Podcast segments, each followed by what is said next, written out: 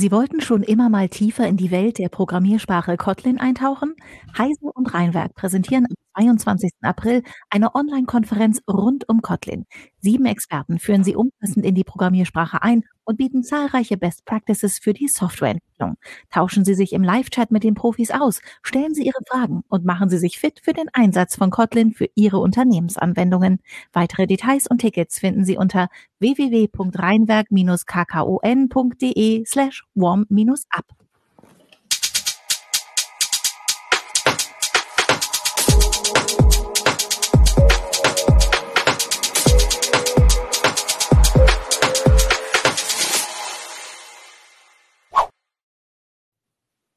Hallo, herzlich willkommen zu einer neuen Heise Show. Heute geht es um das Thema, wie IT-Forensiker arbeiten. Und dieses Thema hat sich aus ja, einem Gespräch ergeben, was schon vor einigen Wochen gelaufen ist. Da habe ich nämlich Martin Wundram kennengelernt bei unserer SEC-IT, das ist eine Sicherheitskonferenz von Heise Online und Martin hatte dort mit Konstantin Gielis zusammen über IT-Forensik geredet und äh, Heise-Show-Zuschauerinnen und Zuschauer konnten das auch zum Teil live mitverfolgen. Es sind sehr viele Fragen in der Zeit aufgelaufen. Es haben auch einige Zuschauerinnen und Zuschauer gebeten, dass wir nochmal dieses Thema behandeln und jetzt haben wir das Glück, Martin Bundram hat wieder Zeit für uns und kann uns heute genauer erzählen, was seinen Job ausmacht, was man dafür lernen muss und ähm, welchen besonderen ja, Tatbeständen oder Geschichten, menschlichen Geschichten man da auch begegnet. Äh, mit dabei ist auch wieder mal Martin Holland aus dem Newsroom. Hallo. Hey Martin. Ich bin Christina Bär aus dem Newsroom von Heise Online und hallo Martin Bundram. Du bist jetzt wahrscheinlich gerade in Köln, denn da sitzt deine Firma Digitrace, oder? Ganz genau. Herzlich willkommen. Vielen Dank, dass du dabei bist. Danke für die Einladung. Hallo Christina, hallo Martin. Ich freue mich ähm, über eure Einladung, freue mich heute wieder dabei sein zu dürfen. Ganz besonders hallo und herzlich willkommen an die Zuschauerinnen und Zuschauer. Ich freue mich auf die Diskussion mit euch allen und die nächste Stunde und was sich ja. daraus entwickeln wird. Genau. Ähm, wir werden einfach ganz basal, sehr, sehr grundlegend einmal anfangen. Was genau ist IT-Forensik, Martin? Die IT-Forensik als Teilgebiet der Forensik beschäftigt sich damit, IT-Systeme zu untersuchen, und zwar IT-Systeme aller Art. Das kann sein der klassische Computer als PC, auf dem dann läuft ein Windows als Client-System, vielleicht aber auch ein Windows als Server-System, Linux und geht bis hin zu mittlerweile dann ähm, autonom oder teilautonom fahrenden Fahrzeugen der Untersuchung, wenn ein ähm, Elektrofahrzeug teilautonom vielleicht in den Graben fährt, was ist da passiert, aber auch zu allen anderen IT-Geräten, die irgendwann vielleicht einmal ähm, ein Spurenträger sein könnten. Stellen wir uns vor, einen Saugroboter, der äh, immer ein Wohnzimmer saugt und fährt da Linien ab und irgendwann liegt da eine Leiche. Und der Saugroboter, der erkennt die und umfährt diese Leiche. Und plötzlich ist in der äh, Online-Speicherung in der Cloud vielleicht im Extremfall oder mindestens mal irgendwo in diesem Saugroboter selbst eine neue Karte entstanden über die gefahrene Route. Und dann kann man darüber möglicherweise den Zeitpunkt eingrenzen, seit wann liegt da die Leiche. Und man kann vielleicht sogar eingrenzen, ist die Leiche bewegt worden und solche Dinge, die die IT-Forensik dann an Erkenntnissen liefert. Und der Wortstamm Forensis, das kommt dann aus dem Lateinischen, das kommt vom Marktplatz, in der modernen Bedeutung geht es immer um äh, Gerichtsfälle, die äh, eben, das war im alten Latein, äh, im alten Rom, in, in, der lateinischen Welt schon so öffentlich verhandelt wurden. Und der Forensiker, das ist nicht nur ein IT-Forensiker, es kann auch ein Gerichtsmediziner oder ein Psychologe, ein Psychiater sein oder auch ein Kfz-Sachverständiger zum Beispiel, also ein Kfz-Forensiker, der untersuchen kann, mit welcher Geschwindigkeit ist ein Fahrzeug gegen den Baum gefallen oder ist die Bremse manipuliert worden oder hat der Fahrer vergessen zu bremsen. Also verschiedenste Fragen und da geht schon hin. Es geht in der Regel darum, W-Fragen für andere zu beantworten. Wann ist etwas passiert, wem oder wie und ähm, das äh, eins der wesentlichen Merkmale der Forensik ist, dass man das typischerweise nach einem Ereignis macht. Mhm. Also es ist jemand zu Schaden gekommen, es ist ein Verbrechen passiert oder ein Verdacht darauf, irgendeine Situation ist eingetreten und dann versucht man zu schauen, was ist da eigentlich gelaufen. Mhm. Äh, einer unserer Zuschauer mit Toss äh, fragt gerade über YouTube sehr überrascht, äh, was, Leiche? Geht es jetzt um IT-Forensik oder geht es um CSI Miami? Das, äh, ich finde die Frage sehr witzig, denn ihr habt natürlich mit Kriminalfällen zu tun. Jetzt vielleicht nicht unbedingt immer mit Leichen, aber es geht um Kriminalität. ja, in der CSI Heise, CSI Miami, das ist vielleicht ähm, dann das wo man unendlich reinzoomen kann in die Bilder. Da ist ein unglaublich grob aufgelöstes, verpixeltes Überwachungsbild und der Zauberforensiker, der zoomt rein und stellt Details her und zoomt nochmal rein und nochmal und nochmal das ist natürlich äh, die grell bunte Welt der ähm, Romane, der Filme, der Serien. Aber ich habe gerade das Beispiel mit dem Saugroboter deshalb als allererstes gebracht, weil es eben deutlich macht, wie sehr die IT-Welt und unsere greifbare physische Welt mittlerweile vernetzt und regelrecht verzahnt sein können. Und daher das Beispiel. Ich habe auch, also mich überrascht das gerade ein bisschen, weil ich hatte, glaube ich, wie wahrscheinlich viele Zuschauer und Zuschauerinnen dieses Bild im Kopf, dass man, also dass hier quasi Angriffe auf Computersysteme ähm, ähm, also nachforscht und da guckt, aber dass das IT-System quasi der, der Zeuge ist in dem Fall und gar nicht, also der, der wir bleiben jetzt bei dieser Leiche mit dem Saugroboter, ist das, glaube ich, der Fall für den Tag heute. Äh, da wird sich derjenige, der diese Leiche produziert hat, sage ich mal, keinen Gedanken um den Saugroboter gemacht haben.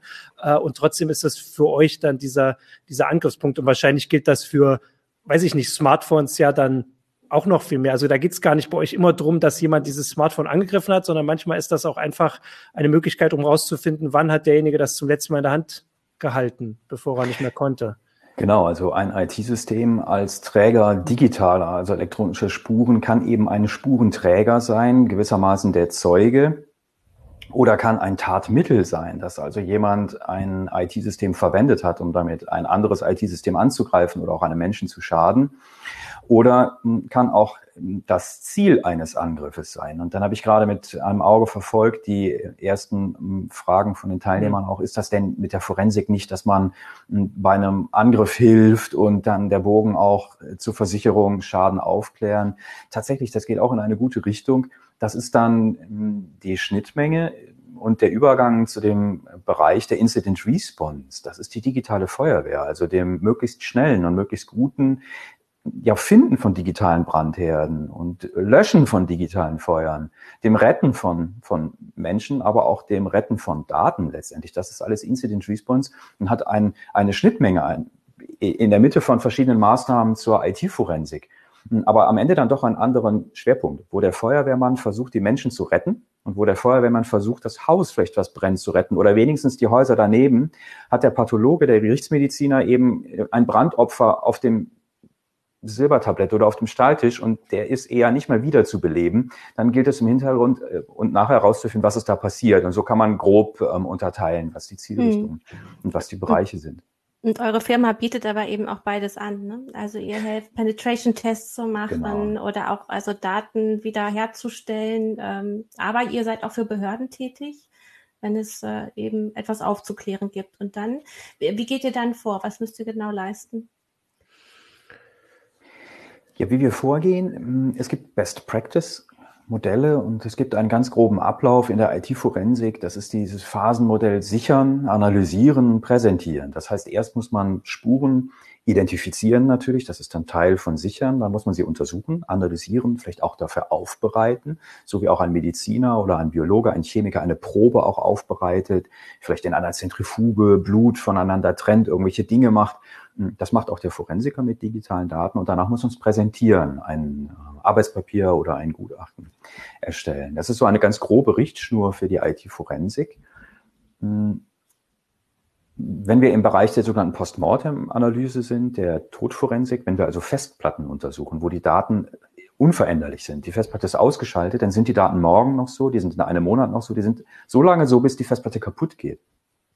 Dann hat man einen äh, standardisierten Prozess, dass man idealerweise eine forensische Kopie erstellt, eine 1 zu 1 Kopie, inklusive aller adressierbarer Bereiche, auch der gelöschten Bereiche und dass man dann mit der Aufbereitung beginnt und zwar so, dass ein Dritter das nachvollziehen kann, weil man dann von dem, wie so eine Beweismittelkette ausgehend von dem Originaldatenträger äh, einen, einen Dritten jederzeit ermöglichen könnte, die eigenen Arbeitsergebnisse zu hinterfragen und selber die Forensik nochmal durchzuführen.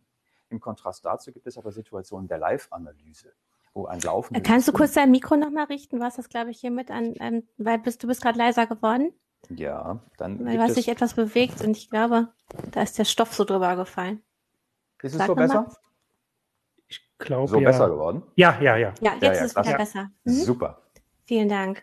Und im Kontrast dazu die Live-Analyse bei der laufende IT-Systeme untersucht werden, die in ihrem Zustand sich alleine schon durch Ablauf von Zeit ändern können. Dass also zum Beispiel im Hauptspeicher eines Computers Daten wieder weggeräumt werden äh, oder sogar im Extremfall in, in Registern von Prozessoren. Mm, und das kann man dann nicht mehr wiederholen später. Es gibt nur diesen einen Augenblick mhm. und da gibt es dann vielleicht auch keinen standardisierten Ablauf mehr. Da muss der Forensiker so wie ein Notarzt dann eben schnell eine Entscheidung treffen auf Basis von Best Practices, aber es gibt nicht diesen klaren klaren ja. Ablauf, den man irgendwo wie ein Rezept durchlaufen müsste. Hier äh, kam die Frage, was denn da zu beachten ist, dass das auch gerichtsfest gemacht wird. Also das, was du beschreibst, du sagst ja, man muss das nachvollziehen können, aber gerichtsfest ist ja vielleicht doch noch mal was anderes.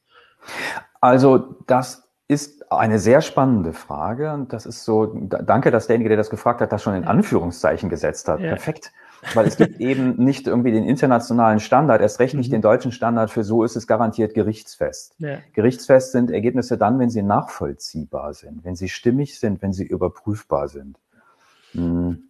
Und das muss man eben tun, um es gerichtsfest zu machen. Was ich gerade erklärt habe mit der Postmortem-Analyse, wo man viel Zeit hat und die Möglichkeit hat, Untersuchungen beliebig zu wiederholen, ist die Erreichung eines gerichtsfesten Zielzustandes einfacher ist bei der Live-Analyse, wo man hinterher immer schlauer ist als vorher. Ohnehin ist man immer hinterher schlauer als vorher, selbst bei der Postmortem-Analyse, wenn man sein Gutachten ein Jahr später liest und dann feststellt, ach, das hätte ich doch nochmal anders formulieren können. Selbst wenn man sich unglaublich viel Zeit und Mühe damit äh, gemacht hat und wenn man im Vier-Augen-Prinzip so ein Gutachten geschrieben hat, gibt es immer später nochmal eine neue Erkenntnis. Also gerichtsfest ist es dann, wenn es nachvollziehbar ist, in verständlicher Sprache und Präsentation und eine geschlossene Beweismittelkette herrscht. Im Rahmen der Live-Analyse könnte man vielleicht eine Videokamera mitlaufen lassen. Oder mindestens mal ein exaktes Protokoll direkt anfertigen und nicht erst eine Woche später. Ich erinnere mich grob, ich glaube, ich habe damals den Computer eingeschaltet und Dinge gesehen. Das ist halt irgendwie jetzt ein plakatives Beispiel, aber das ist viel zu wenig. Ja, wie sind denn eure Erfahrungen mit den Behörden oder Gerichten, ähm, wie die eure Analysen, verstehen die eure Analysen äh, oder ist es da schon mal zu Unverständnis gekommen, einfach weil ähm, man nicht so viel mit ähm, Technik zu tun hat? Ja, auch eine spannende Frage. das könnte man jetzt auch so verstehen, dass dahinter die Idee steckt, dass vielleicht bei Behörden noch nicht so viel Wissen ist, das würde zu kurz greifen. Ich bin immer wieder beeindruckt, zum Beispiel wie blitzgescheit Richter sind oder Richterinnen, die eben äh, an Amtsgerichten ganz besonders einen unglaublichen Strauß an verschiedenen Fällen bearbeiten müssen. Und dann kommt plötzlich jemand und haut da mit Begriffen um sich und mit einer komplexen Thematik, die für uns als ITler hier geläufig ist, aber für jemanden, der Jurist ist und den ganzen Tag eine ganz andere Palette an Fällen bearbeitet, wirklich eine fremde Welt ist. Und da bin ich immer wieder erstaunt, und begeistert regelrecht, wie blitzgescheit diejenigen sind und wie schnell das dort verstanden wird. Es wäre gemein jetzt zu erwarten, dass ähm, Juristen in der Rolle als Richter alles von vornherein wissen. Das ist gar nicht deren Aufgabe. Mhm. Wichtig ist, das schnell zu verstehen. Und das ist dann auch mh, hm, eine Verantwortung des Forensikers, das so zu gestalten und so darzulegen, dass ähm, Fragen schnell aufkommen und dann auch schnell geklärt werden können. Also ähm, meine Erfahrung ist, dass da viele gute, qualifizierte, engagierte Menschen sind und ähm, mal ganz selbstkritisch wissen wir als ITler denn immer alles und wissen wir über IT immer alles? Nee, also ich, ich auch nicht. Ähm, ich hatte jetzt vielleicht noch mal, ähm, also ich habe hier eine äh, sehr ausführliche Fragenliste äh, auf Discord bekommen. Da kann ich auch für werben, dass wir da auch die Community haben.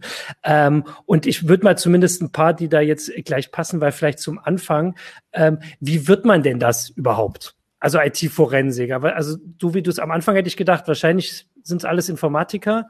Aber so wie du es jetzt beschreibst, ist es wahrscheinlich nicht mehr ganz so eng begrenzt. Ja, also IT-Forensiker ist nach meiner Kenntnis ein nicht geschützter Berufsbegriff. Arzt kann man sich nur dann nennen, mhm. wenn man eben auch ähm, Medizin studiert hat. Und dann gibt es da sogar noch die Approbation, die Arztzulassung. Und auch Handwerker zum Beispiel, Klempner oder Kfz-Mechaniker darf man sich aus gutem Grund nur dann nennen, wenn man eine Ausbildung abgeschlossen hat. Hm, bei Wunderheiler ist es wahrscheinlich so, dass sich jeder Wunderheiler nennen darf, aber wenn man dann eben ähm, heiße Luft nur liefert, aber teuer die Wunderheilung verkauft, dann ist man eben unseriös und wird vielleicht von anderen Wunderheilern verklagt, die dann wirklich Wunder heilen können. Oder zurück zur IT-Forensik jeder kann sich als IT-Forensiker aktuell betätigen und bezeichnen, aber dann sollte man auch gut daran tun, dass man sein Handwerk wirklich versteht und dass man wirklich weiß, was man tut und was man auch mit einem schlechten Gutachten oder einem schlechten Arbeitsergebnis anrichten kann. Es ist schon so, dass erstens klassischerweise IT-Forensiker irgendwie Informatiker sind, Fachinformatiker, eine Ausbildung, ein Studium haben oder regelrecht mittlerweile schon Spezialstudiengänge belegen. Bachelor, Masterstudiengänge gibt es mittlerweile an mehreren Hochschulen und Universitäten. Hm. Ähm, du hast gerade darauf hingewiesen, man hat eine große Verantwortung. Äh, jetzt hat ja auch gerade Jens Nazo gefragt, äh, können IT-Forensiker unschuldigen Beweise unterschieben? Ja, definitiv. Ihr seid ja da unterwegs, aber das ist ja auch ein Teil dessen, was ihr macht, ne? Und vielleicht kannst du mal, äh, also nicht, ihr macht das nicht, sondern ihr stellt was auf. So meine ich das. äh, Entschuldigung. Mhm. ähm, nein, ich ähm, wollte da ähm, dahin kommen, dass du vielleicht ähm, von einem besonderen Fall erzählen kannst. Ähm, das hattest du bei der SecIT äh, in der Outbreak-Session mal gemacht, die wir da hatten, dass du erzählt hast, was ihr alles aufgedeckt habt und dass da wirklich harte Fälle bei sind, wo es äh, und die Exis wirklich äh, darum geht, ähm, dass dann eine ganze Existenz vernichtet wird, wenn das Total. nicht aufgeklärt wird. Absolut. Ähm, also wichtig ist, das unverbrüchliche Fundament jedes Berichtes aus diesem Bereich ist die Wahrung der Vertraulichkeit der Betroffenen, der Beteiligten. Das, und gleichzeitig ist das unverbrüchliche Fundament jeder guten Berichterstattung und jeder guten journalistischen Tätigkeit, dass man keinen Unfug erzählt. Und deshalb sind die Geschichten, die ich erzähle, tatsächlich alle wahr, ähm, wenngleich manchmal völlig verändert, verfremdet. Sie sind vielleicht gestern passiert und ich erzähle, sie sind vor zehn Jahren passiert oder umgekehrt. Allerdings sind es häufig auch Fälle, die ich dann schon mehr als einmal erlebt habe. Das heißt, ähm, die, diese Fälle sind tatsächlich so passiert, aber wir müssen schon auch darauf achten, die betroffenen Rechte da irgendwie zu wahren. Ja, ich habe tatsächlich einen Fall erlebt im Deliktsbereich Kinderpornografie, wo jemandem das von einem wahren Täter untergeschoben wurde und wo es dann mehrere Gerichtsverhandlungen gab. Das war für den Betroffenen wirklich eine hochdramatische Situation. Mhm. Und erst im Rahmen der dann in der letzten Phase erfolgenden nochmal durchgeführten IT-forensischen Untersuchung sind Spuren ans Tageslicht gekommen, die den wahren Täter verraten haben. Hm. Okay, krass. Das ist wirklich krass. Aber also, das war hier auch der, äh, ja. Äh, da war hier eine, eine Antwort auch schon, ähm, die das auch nochmal kurz zusammenfasst. Also das äh, unter, unterzuschieben, äh, Stefan Bauer hat das geschrieben, inkriminierendes Material unterzuschieben ist tatsächlich etwas, was vorkommen kann, aber eher eine Stufe vorher. Eure, der gute Forensiker merkt dann, dass es manipuliertes Material ist, so wie du es aber gerade erklärst, manchmal eben auch spät. Also weil es natürlich, also je besser derjenige ist, der das unterschiebt, desto schwieriger ist es, das zu erkennen. Total. Also der gute Forensiker muss alles dafür tun, dass er das bemerkt. Und ansonsten das ist auch wichtig, es lohnt nicht, darüber nicht zu sprechen. Wir brauchen alle viel bessere Fehlerkultur und müssen viel mehr für Fehlerkultur auch in den Bereichen tun, wo es um Menschenleben oder Schicksale geht, weil jeder Mensch macht Fehler. Das ist leider einfach so. Oder wieder konkret zu dem Punkt zurück. Tatsächlich ist das durchaus nicht unplausibel, dass jemand derart gut Spuren präpariert, manipuliert, Sachen unterschiebt, dass ein IT-Forensiker das als glaubwürdig, fehlerhaft, also falsch positiv einschätzt und denkt, das sei so. Wie soll man von einem IT-Forensiker Allwissenheit erwarten können, gerade dann, wenn eben eine Spurenlage regelrecht orchestriert ist? Allerdings hm, zeigt die Erfahrung schon, dass mit genug Aufwand man dann doch häufig irgendwelche Auffälligkeiten sehen kann. Ähm, dazu eine Geschichte. Es gibt ja mehrere Löschwerkzeuge, zum Teil auch kostenlos herunterladbar, so zum digitalen Hausputz, wo man seinen Windows-Computer oder seinen Linux-Mac irgendwie bereinigt manchmal eben zur Erreichung von mehr Performance, un unnütze Bereiche löschen, defragmentieren, schon ist der Rechner wieder blitzschnell, aber eben auch, um hm, Dinge vielleicht, die inkriminierend, die belastend sind, loswerden zu können. Und eine Software, die hat ein ganz charakteristisches Muster. Die macht regelrecht ähm, die Bereiche, die sie überschreibt, mit einem Muster, das nur zu dieser Software passt. Und damit kann man die Schneide der Verwüstung nachher sehen. Und in einem Fall hm, hat jemand ähm, die Verpflichtung gehabt, mir sein Asservat, seinen Computer zur Untersuchung zu bringen. Und kurz vor dem Ausliefern hat er den Hausputz gemacht. Und dann war nachher nicht mehr feststellbar, was alles überschrieben wurde, aber das und vor allem welche mhm. Bereiche überschrieben waren. Und durch dieses gründliche Nachgucken konnte damit eben auch eine wesentliche zentrale Erkenntnis gewonnen werden, und sei es die Beweisunterdrückung, die nicht hätte passieren dürfen. Ja. Mhm. Capellino fragt auch gerade, gibt es immer Spuren bei einem Einbruch in eine IT-Infrastruktur oder gibt es auch Fälle, die nie gelöst werden könnten? Ja, man kann da nach dem Lokaschen Prinzip gehen, ne? die Interaktion zwischen äh, Tatmittel oder Tatort oder Opfer, dass immer eine wechselseitige Interaktion stattfindet, dass immer etwas zurückbleibt. Die Frage ist nur, wie klein ist das, was da zurückbleibt und wie flüchtig ist das, was da zurückbleibt und hat das vielleicht jemand aus Versehen verwischt, also wieder überschrieben. Das heißt, da bleibt schon irgendwo immer eine Spur. Aber zum Beispiel dann, wenn eine Kompromittierung stattfindet, wenn ein Computer gehackt wird, nehmen wir mal jetzt hier Exchange, Hafnium, da wird aus dem, aus dem Internet heraus, aus der Ferne Remote, Systemzugriff auf einen Computer erlangt. Und wenn die Täter äh, keine Daten persistent auf der Festplatte speichern, sondern ausschließlich im Hauptspeicher bleiben, dann ist eben nach einem Neustart des Systems auch alles wieder vorbei. Und da ist dann nach einem Neustart die Aussage, es ist nichts mehr da. Oder mit anderen Worten, nur in einem schmalen Zeitfenster haben wir die Spuren, wenn wir dann im richtigen Moment schauen. Hm, das wollte ich dich sowieso fragen. Ähm, wir hatten den Exchange-Hack hier schon in der Heise Show besprochen, ähm, aber wie ist das denn bei euch in der Praxis angekommen? Habt ihr mehr Anfragen äh, erhalten, weil ähm, Firmen äh, vermutet haben, bei uns könnte was passiert sein auf unseren Exchange-Servern? Ich glaube, jeder, der äh, IT-Systembetreuung mhm. anbietet und erst recht jeder, der Incident Response IT-Forensik anbietet, ist konsultiert worden. Und bei uns stand das Telefon auch nicht still. Und es waren auch mehr Fälle, als wir betreuen können. Und dann ähm, versucht man sein Bestmöglichstes, das irgendwie hinzubekommen und zu unterstützen und zu helfen. Wir können ja auch darauf verweisen, was es damit auf sich hat. dass die heiße Show ist, glaube ich, zwei Jahre, zwei Wochen, nicht zwei Jahre, zwei Wochen alt. ähm, da kann man das alles nachgucken. Ja genau. Ich habe äh, hier noch eine Frage zu eurer Arbeit. Ähm, benutzt ihr denn selbstgeschriebene Software oder gibt's da, äh, also hier war die Frage Software quasi von der Stange und gleich als Anschluss, wie sehr kann man dieser Software dann auch wieder vertrauen oder nicht? Oder wenn also, es die gibt. ich, ich gehe mal direkt in, in, ins ja. Plakative. Ich habe jetzt kürzlich ein Video im Internet gesehen, um eine lustige Plattform, wo sich jemand einen Ring angelegt hat an ein sehr delikates Körperteil. Und äh, dieser Ring musste dann nach längerer Zeit sehr schnell weg. Und ich fand beeindruckend, ähm, dass das medizinische Personal da mit einer Makita dran rumgesägt hat. Und ich dachte mir, oh, oh. Und bis zum gewissen Durchdringen des Rings ähm, kam dann ein großer Bolzenschneider zum Einsatz. Und ich dachte mir, oh, äh, warum erzähle ich das? Ja, weil auch die IT-Forensik. Weil du uns zu Lachen bringen willst. weil auch die IT-Forensik eben Werkzeuge verwendet, die nicht etwa irgendwie aus äh, Präzisionschirurgenstahl digitaler Art hergestellt sind, sondern ganz normale Systemprogramme sind. Ja, also wenn man eine Archivdatei Dateien packt, dann nimmt man ein ZIP oder 7-ZIP oder TAR was nimmt man für ein Werkzeug, wenn man ein IT-System in der Live-Analyse untersucht? Die Bordmittel. Wir verwenden also regelmäßig Software, die gar nicht speziell für Forensik entwickelt wurde. Ja, wir nehmen die digitale Makita oder den digitalen Bolzenstein. Und sehr plakativ, okay. Ja. Und dann gibt es äh, Forensik-Software, die speziell dafür entwickelt wurde, aber auch Fehler hat. Und im Laufe der Jahre, ich mache jetzt IT-Forensik seit 2015, also seit etwas über 15 Jahren, und habe mehrmals erlebt, wie Forensik. 2005 oder 15? Seit 2005, oder? Seit 2005. Okay, dann sind es 15 Jahre, ja. Genau. Danke. Was hatte ich gesagt? Du hast 2015 gesagt. Oh, nee, nee, danke, seit 2005.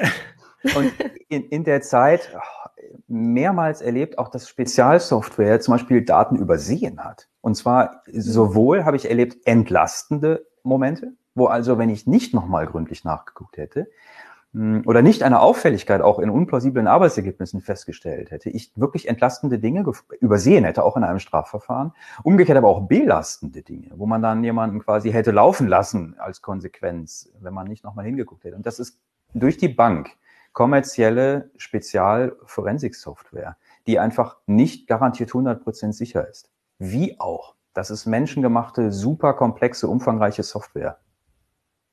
Hm. Ja. Äh, Stefan Bauer merkt es gerade an, ähm, dass wenn Angreifer wissen, dass man diese digitale Makita einsetzt, ähm, dass er auch darauf hinarbeiten wird, dieses äh, da zu manipulieren. Ähm, Im Extremfall ja. Also wir haben tatsächlich mal um 2000 2011, glaube ich, eine Lücke gefunden in einer der verbreiteten Forensik-Suites. Und das ist gar nichts Dolles. Man konnte damals in die Windows Registry JavaScript-Code legen, der wie so der Fluch des Grabs von Tutanchamun oder einem anderen dann auch Jahre später eben im Rahmen des Parsers von der Forensik-Software evaluiert wurde. Das heißt, die Forensik-Software hat den JavaScript-Code, egal wie viele Jahre er alt war, dann wirklich aktiv ausgeführt. Und damit hatte man einen persistenten Fluch quasi, den man in das eigene Asservat wie so eine Tretmine platzieren konnte.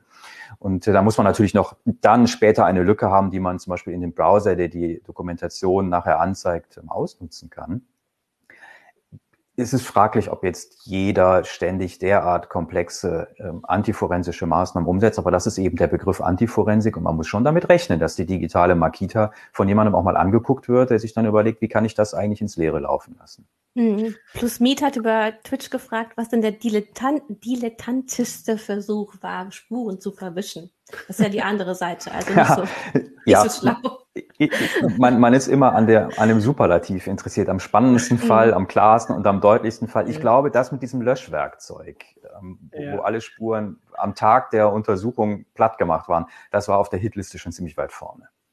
Es kam hier ähm, glaube ich, mehrere Fragen heute äh, schon auf YouTube und auf Twitch. Ich sage das auch immer, damit Michael die sonst suchen kann. Ähm, mhm. Inwieweit äh, Cloud, also Cloud-Dienste, die ja immer öfter eingesetzt werden, privat und auch von Firmen, inwieweit das eure Arbeit ja verändert hat. Also da, wenn jemand gar nicht mehr die Daten irgendwie jetzt bei sich zu Hause hat, sondern irgendwo im, im in der Cloud liegen, ähm, ist da macht es das schwieriger oder einfacher? Ähm, eure. Großartig. Ich habe hier so einen Zettel ja. geschrieben mit, mit Geschichten, über die ja. ich reden möchte und unten Trends Vorkommnisse, ja. da steht Cloud. Also danke, dass wir da gemeinsam drüber reden. Mm, und dann auch, um den Bogen zur Heise-Berichterstattung zu schlagen. Ich äh, lese natürlich auch fleißig den Heise-Newsticker. Mich hat beeindruckt, von äh, Terraria zu lesen, die ja immerhin irgendwie 20 oder 30 Millionen Lizenzen verkauft haben als Spieleentwickler, irgendwie Indie-Spieleentwickler und trotzdem kein kleiner Laden. Und die haben, wenn man der öffentlichen Berichterstattung glaubt, ich kann mich nur auf die öffentliche Berichterstattung beziehen, offenbar den Zugriff auf ihr Google äh, Cloud-Zugang verloren, weil irgendwer auf YouTube meinte, die haben irgendwas getan, was nicht in Ordnung ist. Zack, war das YouTube-Konto gesperrt, weil das eben ein Google-Account ist, war der im Google-Konto gesperrt und die haben wohl Google Docs verwendet und irgendwie zentral ihre Entwicklung, ihre Teamgestaltung äh, daran ausgerichtet. Und die haben dann plötzlich keinen Zugriff mehr auf ihre Daten erhalten. Und warum erzähle ich dieses Beispiel? Weil zumindest so wie die das da geschildert haben, war niemand erreichbar bei Google. Die waren einfach, obwohl sie ein Spieleentwickler sind, der 20 Millionen Lizenzen verkauft hat, für Google offenbar so ein kleiner, unbedeutender Nobody, dass es da keinen Second- oder Third-Level-Support gab, sondern ein, ja, Pech gehabt.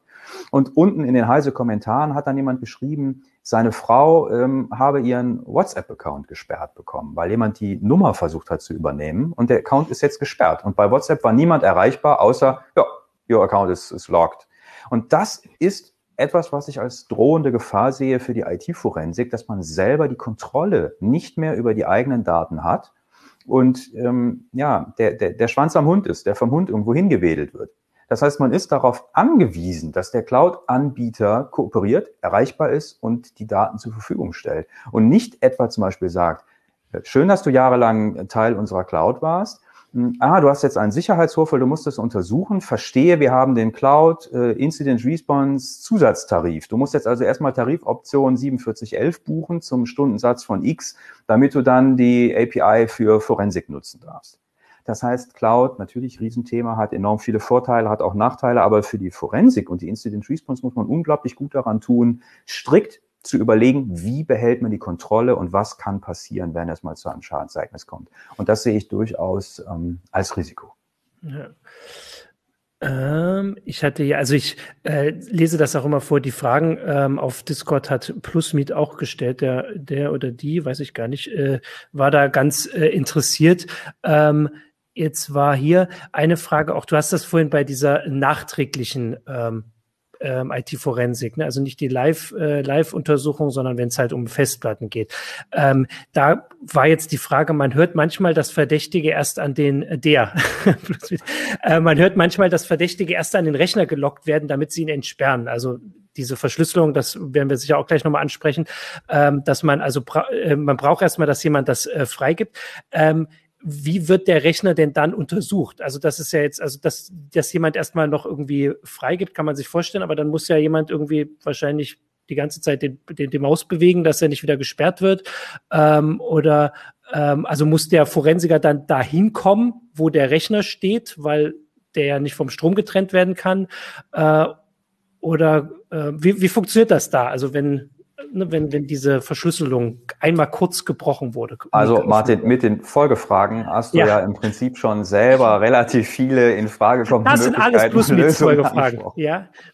Ähm, was macht man mit einem laufenden Computer? Wohin verbringt man den? Ähm, lösen wir uns mal von einem Einsatz, den vielleicht eine Ermittlungsbehörde durchführt und gehen in äh, unseren eigenen Alltag, in die Instant Response.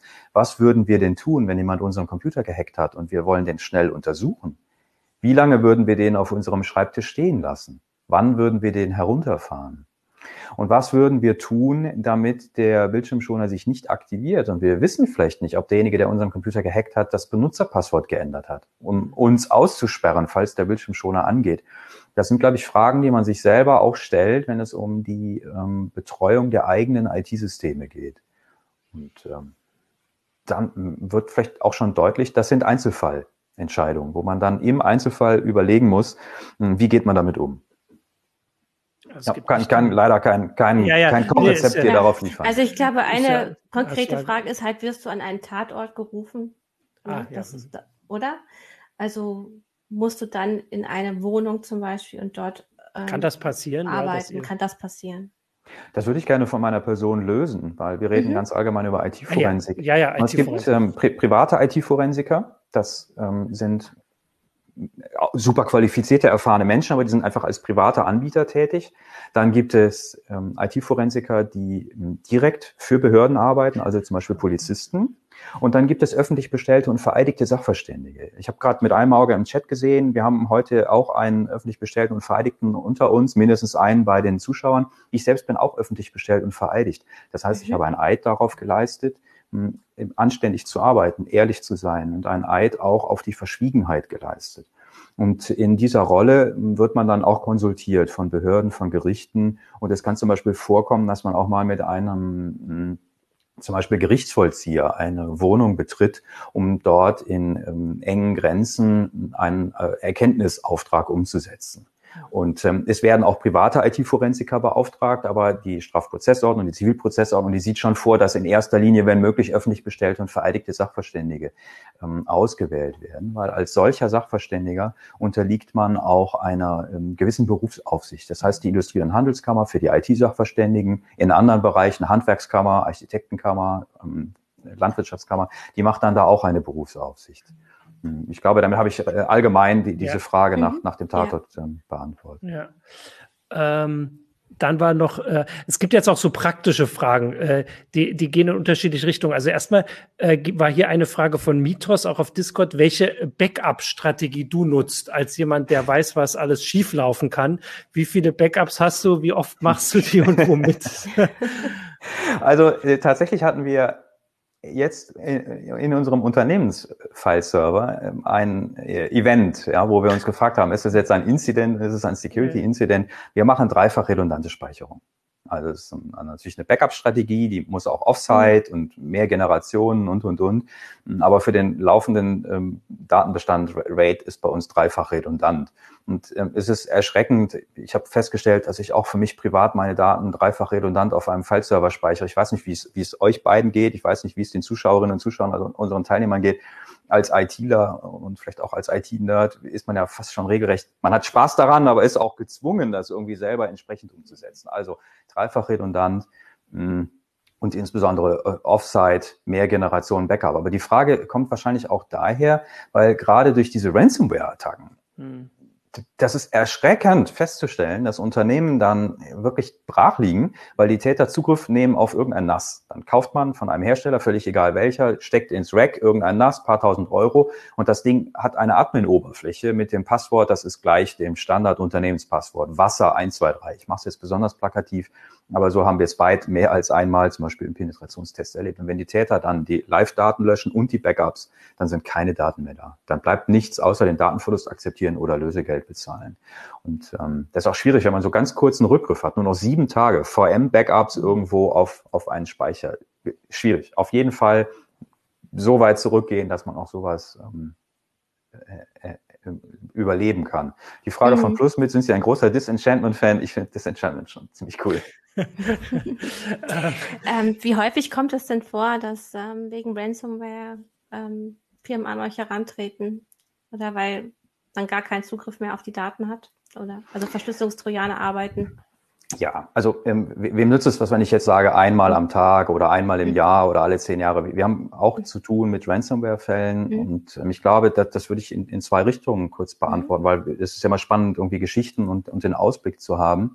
Ich glaube, dramatisch ist, dass äh, Täter mehr und mehr weggehen von Daten verschlüsseln und gegen Geld Daten zurückgeben weil in dem Maße, wie wir bessere Backups haben und bessere Datenverfügbarkeit gewährleisten, spielt das nicht mehr so die Rolle. Mhm. Ich glaube, CD Projekt Red die jetzt äh, mit Cyberpunk an den Start gegangen sind, die sind ja auch kompromittiert worden. Die haben gesagt, wir zahlen kein Lösegeld, wir haben die Daten und wir können es aushalten, wenn die Daten vielleicht äh, im Schwarzmarkt verkauft werden. Wir können aus dem Backup wieder zurückspielen. Was aber, wenn die Daten so wichtig sind, dass sie auf gar keinen Fall an die Öffentlichkeit geraten dürfen? Und dann sagen die Erpresser, gib mir doch jetzt Geld, damit ich die Daten wieder lösche. Das ist erstens schwer nach, nachvollziehbar. Also, also mhm. die, die Erpressbarkeit ist, ist noch schlimmer. Und zweitens, man hat dann wirklich auch gar keine Alternative mehr, wenn die Daten einmal weg sind, außer irgendwie Augen zu und durch, hoffen, bezahlen und hoffen. Also das ist die allerschlimmste Situation. Und das trifft halt auch Berufsgeheimnisträger. Ärzte zum Beispiel, die Patientendaten haben, die wissen, jemand ist HIV-positiv, jemand ist depressiv. Also medizinische Befundungen, die völlig intim bleiben müssen bei dem, bei dem, bei der Zusammenarbeit aus Patient und Arzt und auf gar keinen Fall an die Öffentlichkeit geraten sollen. Und wenn das alles digital abgegriffen und irgendwo als Datensatz veröffentlicht wird, dann ist es eine neue Dimension, wo man als Forensiker dann auch noch sagen kann, naja, nachträglich die Daten zurückholen geht nicht so gut. Da hm. fällt mir der Fall ein, ich äh, überlege gerade, dass ich mal nachgucken muss, was daraus geworden ist. Das hatte ich berichtet vor ein paar Wochen, dass es in Finnland so einen Fall gab, dass es da zentral eine Psychiatrieunternehmen, glaube ich, gab, das alle Daten verloren hat und der Angreifer angefangen hat, Sachen zu veröffentlichen. Und das war wirklich so ein Dienstleister, der da in mehreren Städten Praxen unterhalten hat. Also damit auch die, die Zuschauer und Zuschauerinnen wissen, also das ist halt konkreter als dieses allgemeine Sichern und äh, ähm, und was man da machen soll, sondern worum es dann geht. Und ähm, der weite, zweite Teil der Antwort auf ähm, diese Ransomware-Fälle, hm, wir, wir, haben auch im Laufe der Jahre mehrere auch große Fälle betreut. Und ich würde gerne von einem internationalen Großkonzern berichten, völlig egal aus, mhm. aus welchem Land jetzt, wo und wann, aber aus der jüngeren Vergangenheit. Und äh, die Schlüsselfaktoren, die zum Erfolg geführt haben, in sehr kurzer Zeit war das Unternehmen wieder äh, lauffähig, auch ohne Lösegeld zu bezahlen. Das war Projektmanagement. Also wir haben da als IT-Forensiker Incident Response betrieben und unterstützt. Und wir, wir sind in, in Köln, wir sind acht ITler. Wir sind als Sachverständige tätig, wir haben kein Malware-Labor. Wir können jetzt also nicht ein, ein Binary-Sample äh, eben rund um die Uhr Betrieb mit 20 Malware-Analysten mhm. kleinstschrittig zerlegen. Das, das, können wir gar nicht. Aber in diesem Fall haben wir dann zum Beispiel super Spezialdienstleister, solche, ein solches Malware-Labor hinzugezogen oder einen Anbieter für Threat Intelligence. Und der Schlüsselfaktor für Erfolg war Projektmanagement, gemeinsam diskutieren und sogenanntes C-Level Involvement. Der Vorstandsvorsitzende persönlich war in jedem Call beteiligt, in jedem Gruppengespräch, in jeder Telefonkonferenz war der Vorstandsvorsitzende.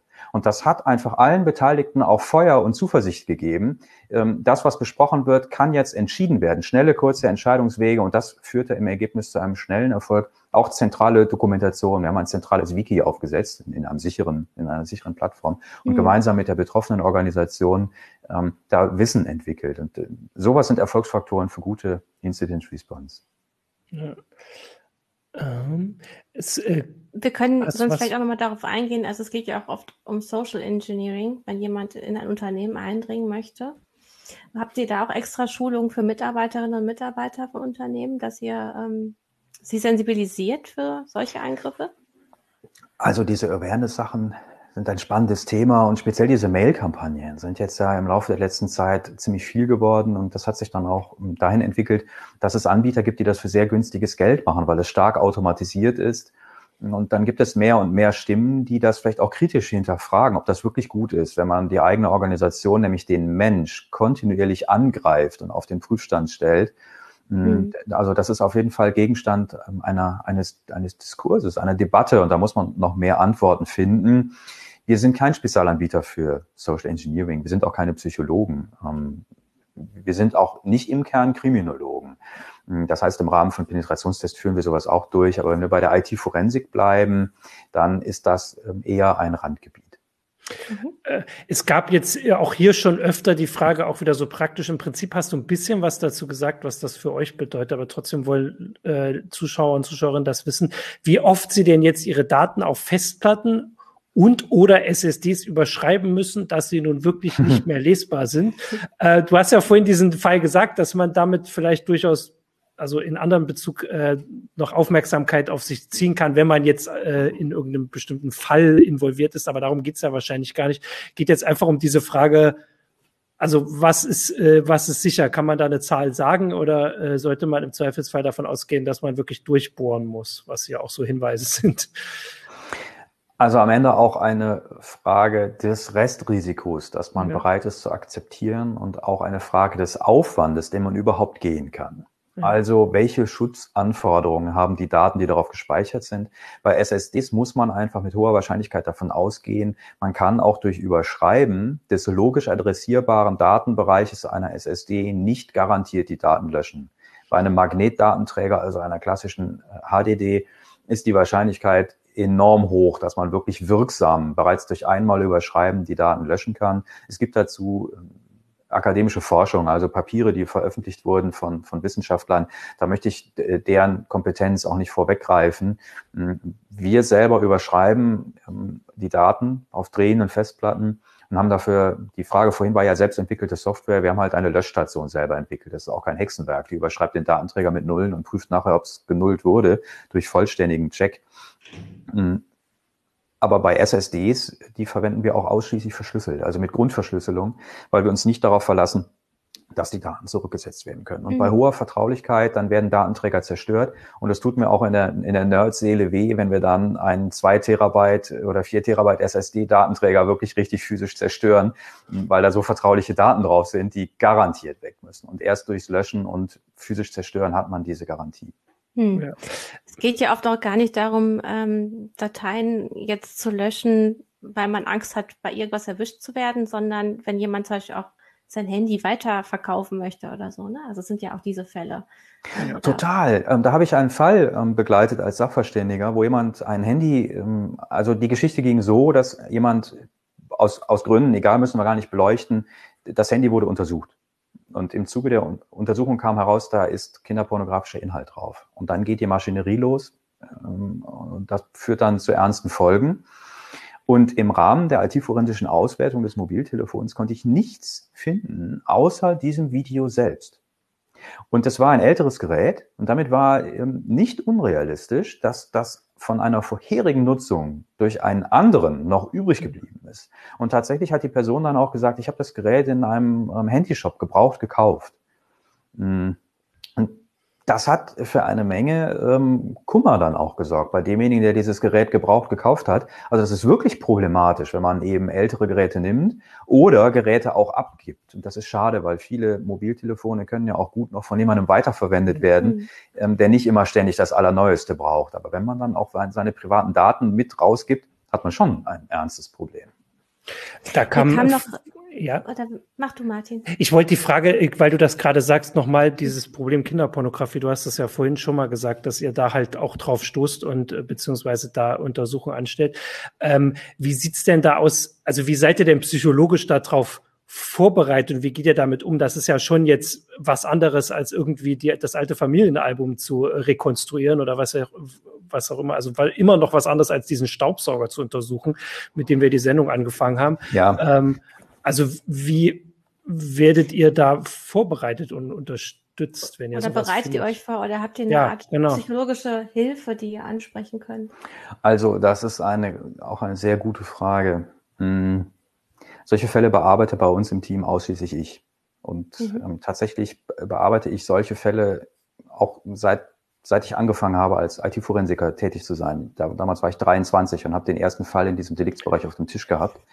Hm, allerdings gehört es nicht zu meinem regelmäßigen Aufgabenbereich, Massen von diesen Daten zu sichten. Mhm. Und meine Hochachtung an all diejenigen Menschen, die sich dafür regelrecht hingeben, ihre Lebens- und Arbeitszeit intensiv aufzuwenden, um sich solche schlimmen Sachen anzugucken und auch zu bewerten, weil man muss das angucken. Ich habe mhm. ähm, solche Fälle auch durchgeführt und ich persönlich finde, ähm, das ist ein sehr, sehr schmaler Grad, wo man externe beauftragen sollte, sowas zu bewerten. Ich finde das durchaus vielleicht eher eine hoheitliche Aufgabe. Es ist ein schwieriges Feld, weil es gibt auch unglaublich viele Fälle in diesem Bereich. Es ist einfach eine Herausforderung. Wenn ich ähm, über unser Team rede, bearbeite nur ich diese Fälle. Das heißt, für die anderen ist das gar keine Thematik. Und wenn ich an, an, an mich selber denke, ich kann nicht den ganzen Tag ähm, sowas angucken und habe das in der Vergangenheit auch nicht getan. Bei mir ist dann irgendwo nach zwei oder drei Stunden Schluss. Und dann muss mhm. ich was anderes machen. Ja. Und ich muss dazu sagen, ich bin dankbar dafür, dass ich noch nichts wirklich ganz Schlimmes gesehen habe. Also der sexuelle Missbrauch von Kindern ist schon schlimm genug, aber es gibt Dinge, die sind noch mal schlimmer als der einfache sexuelle Missbrauch. Und wenn man das jetzt regelmäßig sieht, ist das sicherlich noch mal eine andere Baustelle. Das ähm, habe ich zum Glück nicht als Tagesgeschäft. Deshalb ist das ähm, für mich nicht so ein drängendes Problem. Ja. Äh, ja, jetzt, das war. Ich wollte noch einen guten ja. Kommentar reinnehmen. Der kam ganz am Anfang, als wir darüber gesprochen haben, äh, über diesen Staubsauger. Ähm, und dass, äh, dass man darüber vielleicht nachvollziehen kann, wann jemand zum Beispiel verstorben ist. Und da hatte äh, unser Zuschauer Stefan Bauer darauf hingewiesen, dass ja zum Beispiel ähm, bei diesem Zugunglück in Bad Aibling man ähm, die Handy, also anhand des Handys sehen konnte, dass äh, der Zugführer dieses Handy benutzt hat in dem Zeitraum, als der Unfall passiert ist. Also auch da konnte man mhm. diesen Rückschluss äh, anhand des Handys schließen. Ähm, ich hatte Oh, ich war noch eine Frage. Ah, wir hatten noch vorhin äh, eine Frage, die auch wieder ein bisschen auf die ähm, persönliche Erfahrung von unseren Zuschauern und Zuschauerinnen eingeht. Was ist denn für euch leichter äh, auszulesen oder IT-forensisch zu analysieren, iOS oder Android? Das ist ja also ist ja super gut. Auf, auf meiner Trendthemenliste ist das der richtige Punkt. ja, natürlich. Also ich sehe das schon als herausfordernde Entwicklung, dass zunehmend mehr Geräte durch Teilsysteme sich kapseln und damit auch regelrecht entgrenzen von der Welt der einfachen Untersuchbarkeit. Das heißt, bei iOS-Geräten gibt es gar keinen Root-Level-Zugriff mehr.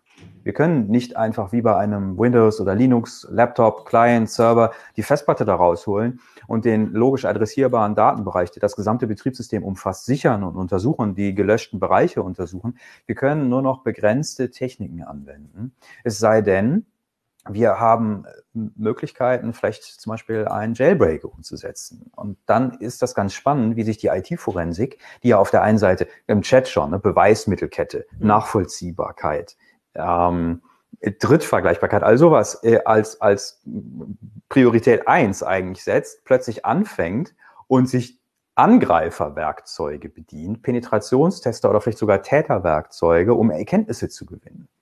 Und ähm, ich erinnere mich, dass von dem Hersteller Celebrite, der einfach ein, ein, eine Standardsoftware, die am Markt etabliert ist, verkauft, irgendwie auch äh, Source Code und, und Software in die Öffentlichkeit geraten ist. Und Bruce Schneier zum Beispiel hat dann darüber berichtet und natürlich auch ganz viele andere. Und da kam dann ans Tageslicht, oh Überraschung, die verwenden wohl auch Exploits. Ähm, und aus dem äh, Kreise der Teilnehmer war gerade auch diese Frage nach dem Write-Blocker, also einem, einem Gerät, das als Appliance dafür sorgt, dass man nicht aus Versehen Daten überschreibt. Wer hinterfragt denn wirklich immer das Werkzeug? Und wenn wir jetzt die Software, die Mobilfunksoftware als, als Blackbox betrachten, dann hinterfragen wir gar nicht so sehr, steckt da vielleicht ein Exploit drin, solange die Ergebnisse am Ende da rauspurzeln. Und das ist tatsächlich ein ein Spannungsfeld, äh, ganz besonders dann, wenn die Software keine zuverlässigen Ergebnisse liefert, also wieder mal irgendwas übersieht, ja, was belastend oder entlastend ist und niemand einem mehr erklären kann, wie sind die Ergebnisse eigentlich zutage gekommen. Ja, ich habe eine Software gekauft, die hat halt 8000 Euro gekostet, ich habe das Gerät da reingesteckt und da kamen die Daten raus. Mhm. Ähm, erfüllt nicht mehr so den Ansatz ähm, der Anforderungen an, an die Transparenz. Und gleichzeitig ist, es, ist das ein Thema. Also ja, äh, Android-Geräte kann man in der Regel etwas einfacher untersuchen, weil man mehr Möglichkeiten hat, darauf zuzugreifen. Aber auch die gibt es zunehmend regelrecht zugenagelt. Ist ja mhm. auch eine Frage der Zeit. Vor ähm, sechs, sieben Jahren wäre die Antwort noch ganz anders ausgefallen, beziehungsweise gesagt, ja, das geht. Und inzwischen, und Android ist ja immer einfach ein bisschen hinterher, aber wahrscheinlich ist die Antwort in fünf Jahren schon wieder ganz anders. Äh, genau, eine Anschlussfrage. Ähm, vorher noch kurz die Korrektur. Es war der Fahrdienstleister und nicht der Zugführer. Ich konnte die Frage leider nicht mal lesen, weil die schon so weit hochgerutscht war. Äh, das aber nur am Rande. Nein, die Frage jetzt an was, an, was du gerade ausgeführt hast, ist nämlich, ähm, habt ihr denn könnt ihr Kontakt aufnehmen zu Herstellern, um dann doch in ein Gerät reinzukommen, wenn das immer, das immer hermetisch abgeschlossen wird oder hermetisch abgeschlossen wird. Man nimmt natürlich auch Kontakt auf mit Herstellern und man kommuniziert auch mit den Anbietern von Forensiklösungen, um Zugriff zu erlangen. Und am Ende ist das immer ein Spannungsfeld, immer. Immer ein Spannungsfeld aus Schutzinteresse und Erkenntnisinteresse.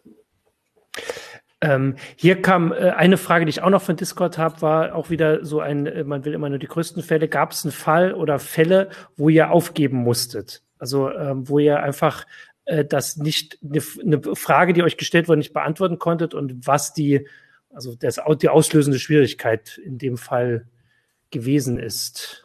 Ja, klar. Also ein, ein Forensiker, der sagt, er hat noch immer alles rausgefunden, der lügt oder hat noch nicht genug Fälle bearbeitet. Ja. Es gibt erstens die Hürde der zur Verfügung stehenden Ressourcen. Also irgendwann hat man einfach keine Zeit mehr. Mhm. Oder auch gerade bei privatbeauftragter Forensik. Ähm, bei Unternehmen ist es häufig so, dass der Geldhahn kurz sehr weit aufgedreht ja. wird und dann ab einem gewissen Punkt ausreichend Erkenntnis oder nicht mehr auf der Priorität oder oder oder wird der Geldhahn wie so ein großes Rad wieder zugedreht und dann zack ist Ende Gelände. Mhm man muss also Aspekte der Wirtschaftlichkeit auch berücksichtigen. Das ist bei der Medizin auch erschreckenderweise so. Ne? Also Triage und so Corona nochmal eine ganz andere Nummer. Aber auch da müssen wir immer mit, mit Aspekten der Wirtschaftlichkeit überlegen, was können wir jetzt tun? Ähm, kleben wir nur das Pflaster auf oder machen wir die, die, die riesentherapeutische Maßnahme? Das ist leider so unbefriedigend. Und ähm, so ist es dann für mich als IT-Forensiker auch unbefriedigend, ähm, wenn man zum Ende kommen muss und das Gefühl hat, mit mehr Zeit ginge noch mehr. Ansonsten gibt es aber auch die Momente, wo man sagt, ich habe jetzt wirklich alles investiert an Zeit, Kraft, Energie, Wissen, Erfahrung, Dialog mit anderen, Sechs-Augen-Prinzip und bin trotzdem nicht drauf gekommen. Hm, dann muss man auch irgendwann sagen, okay, es geht nicht weiter, weil möglicherweise kann niemand irgendwie rausfinden, was mhm. ist. Solche Fälle gibt es auch. Und dann gibt es auch die Fälle, wo man ähm, irgendwie, wo jemand etwas behauptet, da ist was Böses auf dem Gerät drauf. Und dann gibt man sich Mühe und sucht und hat das aber nicht gefunden. Ne, Beweis durch Abwesenheit. Wie, wie erbringt man das? Dann kann das sein, dass man nicht gründlich genug geschaut hat, dass die Spuren schon wieder weg sind, oder es kann halt auch sein, dass nie was drauf war. Mhm. Und das ist wirklich dann für alle Beteiligten ähm, schwierige Situation, manchmal regelrecht unbefriedigend. Solche Fälle gibt es also auch. Ja, sehr, sehr gut. Hat äh, Christina noch guckt so, äh, wir, wir sehen ja, ich, im, im ähm, Chat auch immer, dass manchmal die Diskussion so, so ein bisschen so in verschiedene Richtungen entwickelt äh, und gar nicht mehr unbedingt um das, was äh, in der Sendung gerade besprochen wird. Weil ich habe ja immer noch die Frage, die hier auch jetzt schon im Chat gestellt wurde, die ich schon vorher hatte, nachdem Michael deine äh, oder nicht de die Seite deiner Firma eingeblendet hat, war eine Frage, warum der Hacker bei euch so ein Hoodie anhat und so Handschuhe, die doch für Hacker eher unpraktisch sind. Ja, das ist eine Skimütze. Ist der Hoodie Oder eine Ski ja, okay, eine Skimütze nicht. mit Hoodie, glaube ich. Weil ist wir natürlich selber auch sofort jedes Stereotyp bedienen wollen. Und äh, die unmittelbar ganz bewusst, nein, das ist an der Stelle leider ein Stockfoto und wir müssen dringend mal ein schönes anderes Foto dahin machen. Deshalb danke, dass ihr das gesehen habt und die Bitte an euch, wer kann uns denn ein cooles Foto schicken, was dahin passen würde, was viel besser ist und viel weniger dieses Stereotyp bedient. Schickt ich uns weiß, doch mal eure ich weiß nicht, Ideen. was. Wir hatten doch diesen Wettbewerb mal berichtet, Christina, dass Leute da eine Alternative, ein Symbolfoto für Hacker gesucht haben. Ich weiß nicht mehr, was rausgekommen ja, ist. Es ist halt weiß, einfach sehr schwierig, weil ja. dieses, mhm. dieses Bild ist so gesetzt mittlerweile. Ne? Man erkennt halt sofort, was es heißen soll. Und äh, ich meine jetzt gerade, wenn man so eine äh, Webseite hat, man soll ja sofort verstehen, worum es geht.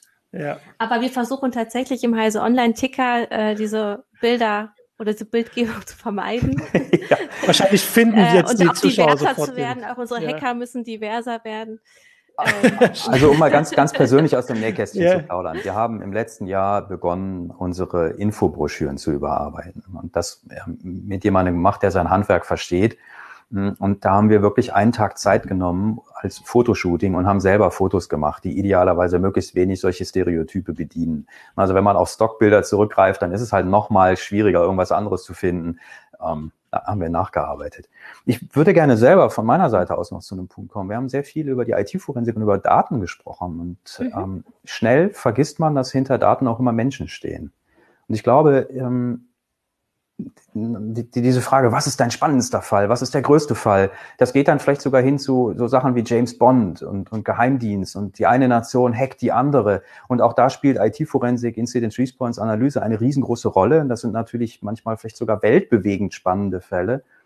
Aber ähm, im, im, in der Alltagssituation sind wir alle Menschen, egal in welcher Rolle. Und es kann eben passieren, wie mit dieser ähm, untergeschobenen Situation von Spuren, Kinderpornografie, ähm, dass man dadurch vielleicht sogar seine Existenz verliert. Und es ist mir einfach ein Anliegen, mh, darauf selber immer zu achten und mir das selber immer wieder ins Bewusstsein zu rufen und auch anderen das irgendwie nochmal näher zu bringen, dass wir den Respekt vor Menschen haben müssen und auch damit den Respekt vor Daten, weil da Menschen hinterstecken vor einiger Zeit hatte ich das erste Mal einen gestandenen Mann, der hat geheult, weil der stand vor dem Nichts. Das war mein erster weinender Mandant, ähm, weil dem nachgesagt wurde, er habe massiv Daten zerstört, eine Sabotage. Und im Rahmen einer äh, Untersuchung, die ich dann in seinem Auftrag, das nennt man dann Parteigutachten, durchgeführt habe, war feststellbar, das Gutachten war völlig tendenziös, was da vorgelegt wurde. Es gibt also ich, ich persönlich regelrecht frech fand ich das. Mhm. Mm, auch, auch mit, mit Scheinsicherheiten und, und der, der Forensiker, äh, ein, ein großer Held gewissermaßen, der sich ganz toll mit irgendwelchen Zertifikaten dargestellt hat. Und am Ende hat, das liegt jetzt nicht an mir, sondern an der schlechten Arbeit der anderen Seite, ein einziger Schriftsatz gereicht, der in den Prozess eingebracht wurde, wo ich nochmal ein paar Fragen aufgeworfen habe, dass die ganze Sache in sich zusammengefallen ist wie ein Kartenhaus. Mm, aber dieser Mann stand erstmal vor dem Nichts, wenn man eine Familie mhm. ernähren muss und, und, und. Und plötzlich ist ein Gutachten da und behauptet irgendwas aus digitalen Spuren. Sehr schnell hat man irgendwelche Erkenntnisse gewonnen. Deshalb mein Appell, dass wir alle selber immer uns kritisch hinterfragen müssen. Was hat man da eigentlich für Spuren? Hat man die verstanden? Versteht man, was man gerade betrachtet? Und dass man auch eine Unsicherheit entsprechend zugeben muss. Also ich finde das ja ein total gutes Schlusswort, aber Michael ja. blendet gerade die eine Frage nochmal ein, die du vielleicht trotzdem noch kurz beantworten willst, ob du schon einen Herzschrittmacher ausgewertet hast. Nee, leider noch nicht. okay, dann, mal, dann wenn du ein, dann kommst du wieder in die heiße Show, würde ich sagen. Top, alles klar. Auch nochmal ein Hinweis, wir haben gerade bei uns äh, auf der äh, bei Heise Online einen Artikel über ähm, äh, darüber, wie Menschen teilweise aus ähm, Betrieben rausgemobbt werden können. Und das, was du eigentlich gerade beschrieben hast, Martin, ist, könnte auch so ein Fall sein. Ja. Äh, ich kenne das tatsächlich sogar aus dem Bekanntenkreis, ähm, dass jemandem vorgeworfen wurde, eine Datei falsch abgelegt zu haben und aus Datenschutzgründen hätte die da nicht liegen dürfen. Und diese Person wurde dann, sollte da damit von ihrer Position im Unternehmen entfernt werden. Also es gibt da üble Fälle und ähm, vielleicht, wenn man Angst hat, äh, Opfer so einer Scharade geworden zu sein, dann seid ihr auch wiederum die richtige Adresse, um sowas aufzuklären. Tatsächlich, ähm, dann würde ich wirklich gerne zu dem Schlusswort kommen. Ähm, das ist sinnvoll. Man gibt noch mehr Geld aus, wenn man plötzlich den Forensiker auch noch bezahlen und beauftragen muss. Und das ist dann kein allzu günstiges Vergnügen. Aber nach meiner Erfahrung ist das wertvoll, in so einer Situation erstens einen guten Forensiker zu konsultieren und zweitens einen wirklich guten Rechtsanwalt oder eine wirklich gute Rechtsanwältin. Also jemand, der nicht irgendwie etwas zu Papier bringt und sich ansonsten um Verkehrsdelikte kümmert, sondern wirklich weiß, was zu tun ist.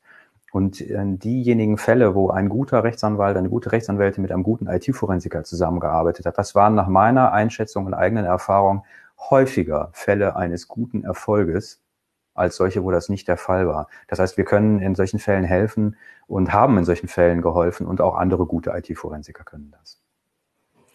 Super, vielen Dank, Martin, dass du uns hier so zur Verfügung standest und so viele Danke. Fragen beantwortet hast. Sehr ja. verschiedene. Mancher waren etwas chaotisch, Entschuldigung dafür, wenn wir mal hin und her gesprungen sind, aber ich denke, für unsere Zuschauerinnen und Zuschauer war das sehr unterhaltsam. Das wurde hier zwischendurch auch mal geschrieben. Also vielen Dank für diese unterhaltsame und sehr informative Runde.